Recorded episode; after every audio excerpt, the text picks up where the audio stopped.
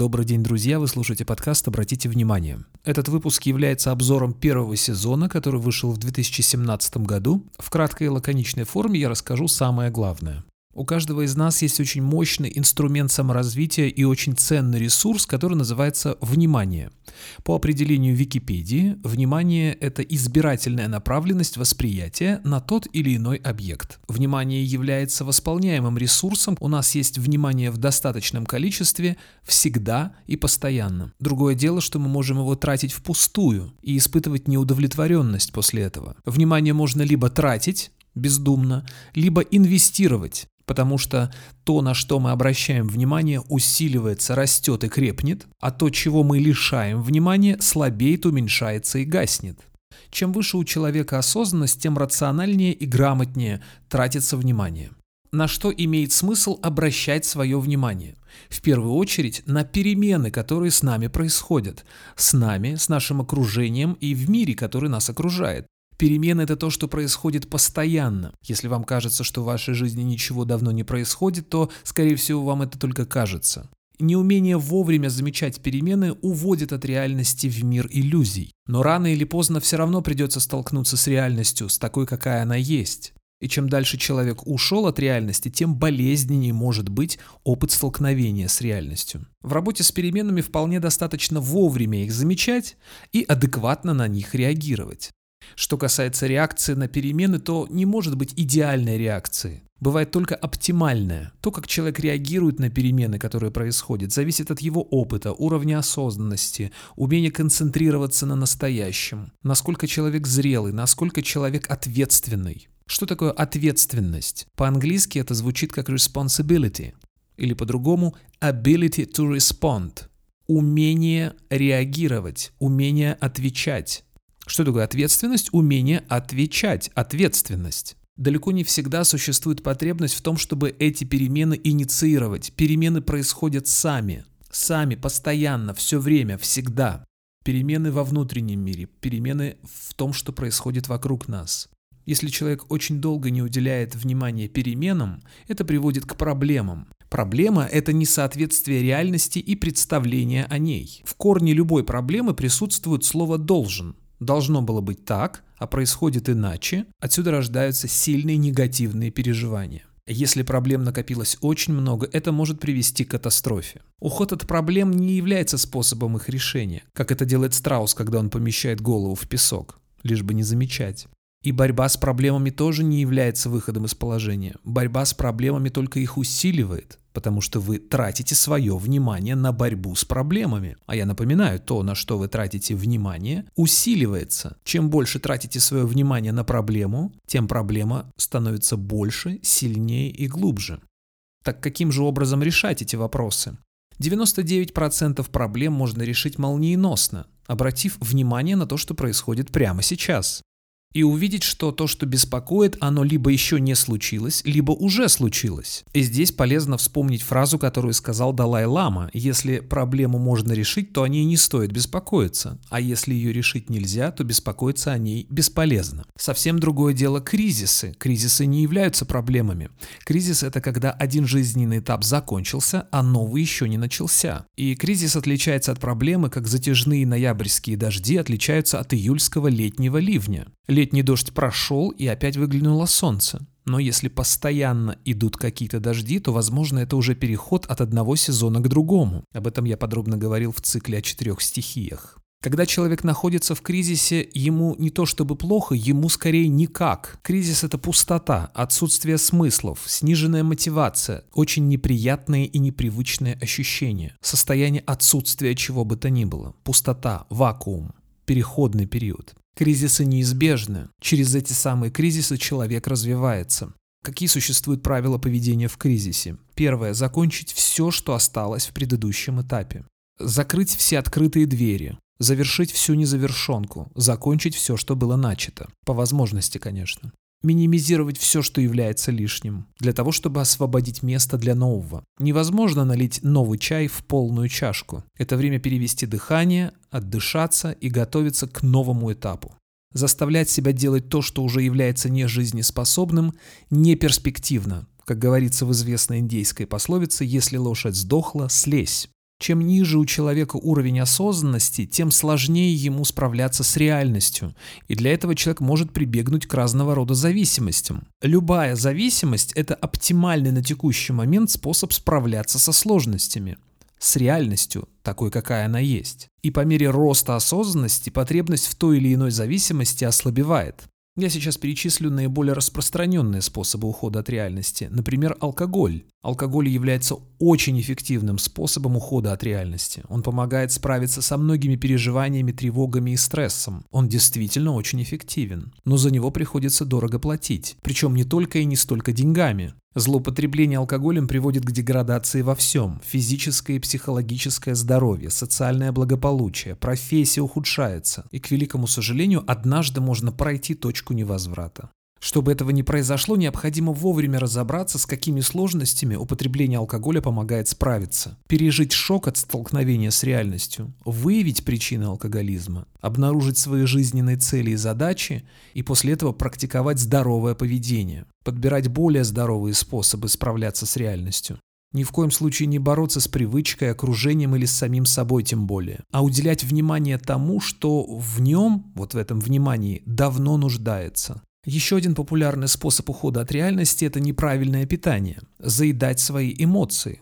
Это социально более приемлемый способ. Если на алкоголиков смотрят с осуждением, то на человека, который ходит в фастфуд, скорее смотрят с сочувствием. По мере роста осознанности и умения справляться со своими эмоциями, умением расшифровывать, что означают те или иные эмоции, растет способность регулировать свое пищевое поведение. Лично я в том, что касается правильного питания, придерживаюсь двух правил. Правило номер один – я ем все, что я хочу.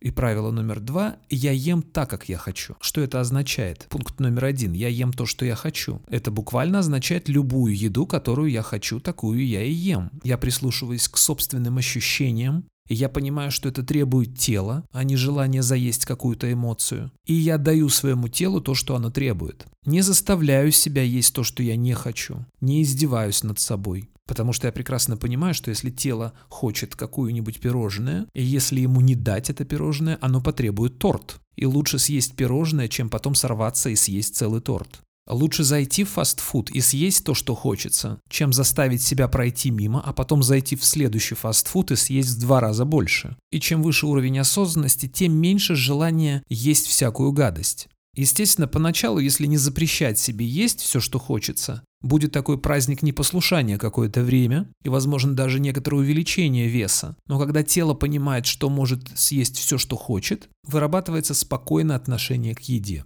Пункт номер два – я ем так, как я хочу. И здесь под этим подразумевается система. Все люди разные, у каждого свой ритм жизни, свой график работы, свой темперамент, и какая-то одна система для всех не подходит. Существует много разных систем, и каждый человек выбирает для себя ту, которая ему нужна на этом жизненном отрезке. Раздельное питание, циклическое голодание, вегетарианство, палеодиета – это все системы. Это все то, что отвечает на вопрос «как?». Еще один способ ухода от реальности – это компьютерные игры – Всемирная организация здравоохранения недавно признала игроманию болезнью. Тем не менее, по сравнению с алкоголизмом и наркоманией, это менее вредный способ справляться со своими задачами. И более того, он даже менее вредный, чем телевидение и соцсети. Ссылку на это исследование вы можете найти в конспекте, который доступен по ссылке в описании. Мало того, что игромания не так вредна, так она еще даже имеет положительные моменты. Могут развиваться такие способности, как стратегическое планирование, соперничество, способность быстро реагировать на вызовы, умение работать в команде и многое другое. О чем говорит пристрастие к играм? О том, что у человека много энергии, но он пока еще не видит, куда можно направить ее в реальной жизни. Если не бороться с собой, то можно убедиться в том, что рано или поздно все надоедает. Заметив, что компьютерные игры уже не вызывают тех ощущений, что раньше, можно начать переключать внимание на то, что может приносить радость, доход и самореализацию. Какой же есть способ справляться со своими зависимостями? Я предлагаю практику, которая состоит из трех шагов. Первое. Сначала необходимо признать, что привычка есть, что есть зависимость. Это что означает? Это значит перестать заниматься самооправданиями. Я могу контролировать, я всегда могу бросить. Первый шаг очень важен. Это 50% успеха. Перестать уходить от проблемы и признать, что зависимость на текущем этапе сильнее, чем я, это очень-очень важно. После этого возможны очень неприятные ощущения. Важно помнить, что они не бесконечны что это первая реакция. Шаг номер два. Самостоятельно или с чьей-то помощью нащупать внутри точку опоры. И делать это нужно очень аккуратно, деликатно, терпеливо и настойчиво. Как археолог снимает слой за слоем, чтобы аккуратно извлечь из почвы хрупкую историческую ценность. По чуть-чуть, понемножку, со своей скоростью. Не воевать ни с собой, ни с привычкой, ни с окружением. И тут мы уже переходим к третьему шагу. Не воюя с собой, просто наблюдать за тем, как происходят изменения и адаптироваться к этим изменениям. Каждый раз по возможности выбирать здоровую альтернативу старым реакциям. Если, предположим, раньше возникла какая-то неприятная ситуация и по привычке человек выпивал алкоголь, то новой реакцией может быть глубоко подышать, отвлечься на какое-то любимое занятие, посмотреть сериал, сходить в спортзал, все что угодно. Далеко не всегда есть возможность самостоятельно справиться со своими внутренними задачами и сложностями, и в таких случаях имеет смысл обратиться к кому-то, кто может помочь. Для религиозных людей это может быть священник, для мистически настроенных людей гуру или духовный авторитет, для атеистов психолог, психотерапевт, коуч, тренер. И, безусловно, бывают такие ситуации, когда могут помочь только психиатры, когда одним разговором или какими-то упражнениями и техниками не обойдешься. И при выборе помощника важно помнить, что профессионал происходит от слова профессия, а специалист от слова специальность. Это еще не все. Просто выбрать специалиста недостаточно. Важно, чтобы установился контакт, чтобы было доверие. Не передоверяться, а доверять. Не перекладывать всю ответственность на профессионала. Со словами «ну вот вы профессионал, вот и работаете, вот вам деньги и сделайте уже что-нибудь со мной». Контакт нужен для совместной работы. Совместной. Это когда 50 на 50, а не только специалист будет это делать. Это как фитнес-инструктор не будет делать за вас приседания, даже если это очень дорогой фитнес-инструктор и очень профессиональный. На мой взгляд, главная задача специалиста, любого хорошего, уважающего себя специалиста, это помочь человеку научиться самостоятельно справляться со своими задачами. Без посторонней помощи удовлетворять свои потребности, твердо стоять на ногах, жить своей жизнью. Если вы чувствуете в себе силы самостоятельно решать свои вопросы, не прибегая к специалистам, то я могу предложить два способа решения своих задач. Самостоятельная работа может вестись одновременно снаружи и внутри. Каким образом происходит самостоятельная работа для того, чтобы решать сложности, которые находятся снаружи? Все привычные действия, социальные роли и обязательства можно условно отнести к одной из трех категорий – должен, необходимо и хочу. Взрослый, зрелый, самостоятельный человек никому ничего не должен. Он осознает, что за свои действия он сам несет ответственность. Даже если он не осознает это, он все равно несет ответственность. Незнание законов не освобождает от ответственности. По мере роста осознанности дела из категории «должен» перемещаются в категории «необходимо» или «хочу». Идеальный вариант – это когда вообще ничего нет в категории «должен». То, что находится в категории «необходимо», не вызывает никаких эмоций. Это то, без чего невозможно обойтись. Дыхание, сон, прием пищи – это все то, без чего человек не может обойтись. Сюда также относятся повторяющиеся действия, вошедшие в привычку. Когда мы уже привыкли что-то делать, мы не можем без этого обойтись. Ну, например, наши привязанности. Они уже вошли в привычку, и мы не можем без этого обойтись, пока мы не найдем здоровую альтернативу. В конце концов, в каком-то смысле человек – это набор привычек. Чистить зубы, мыть руки перед едой, читать перед сном – это тоже привычки. И когда эти привычки стали второй натурой, мы не просто получаем удовольствие, нам необходимо совершать эти ритуалы. Мы уже не можем без этого обойтись, нам некомфортно. И, наконец, то, что находится в категории «хочу», это то, что вызывает прилив энергии, энтузиазма, мотивацию. Любимое занятие, хобби, проект, общение с друзьями, близкими, любимыми людьми, животными. То, что вводит нас в состояние потока и то, что приносит нам удовлетворение. Это что касается работы снаружи. Работа внутри может вестись следующим образом. Человек воспринимает жизнь как бесконечный поток разных ощущений. Все ощущения можно отнести к одной из трех категорий – эмоциональные ощущения, чувства, ментальные ощущения и физические ощущения. Все ощущения временны, они появляются и исчезают. Чувства, мысли и ощущения могут быть взаимообусловлены и влиять друг на друга. Например, я иду по улице, споткнулся, у меня возникло физическое ощущение, я ударил ногу. Вслед за этим может возникнуть эмоция, неприятная, которая повлечет за собой неприятные мысли. Или другая ситуация. Возникла неприятная мысль, которая вслед за собой подтянула неприятную эмоцию, и возникли неприятные физические ощущения. Наши ощущения могут быть реакцией на внешние или внутренние события. Если какие-то ощущения настойчиво повторяются, имеет смысл рассмотреть, откуда они происходят, какова их природа. Теперь пару слов о социальных ролях. Каждый день мы играем разные социальные роли. Это могут быть роли в семье, родители, дети, братья, сестры, дедушки, бабушки. Это могут быть профессиональные роли, начальник, подчиненный, менеджер, коллега, клиент, проверяющий. Это могут быть роли в обществе – пешеход, пассажир, покупатель, сосед, зритель, избиратель, отдыхающий. Это все социальные роли. Я вышел из дома, у меня роль «я пешеход». Я сел в троллейбус, я уже пассажир. Вышел из троллейбуса, зашел в магазин, я уже покупатель. А продавец, стоящий за прилавком, у него другая социальная роль, он продавец.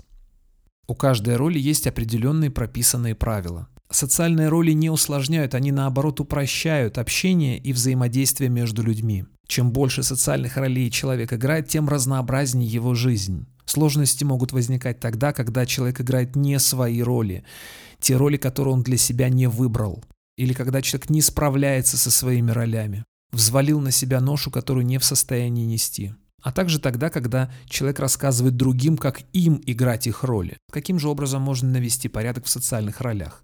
Перевести все роли, которые находятся в категории «должен», в категории «необходимо» или «хочу».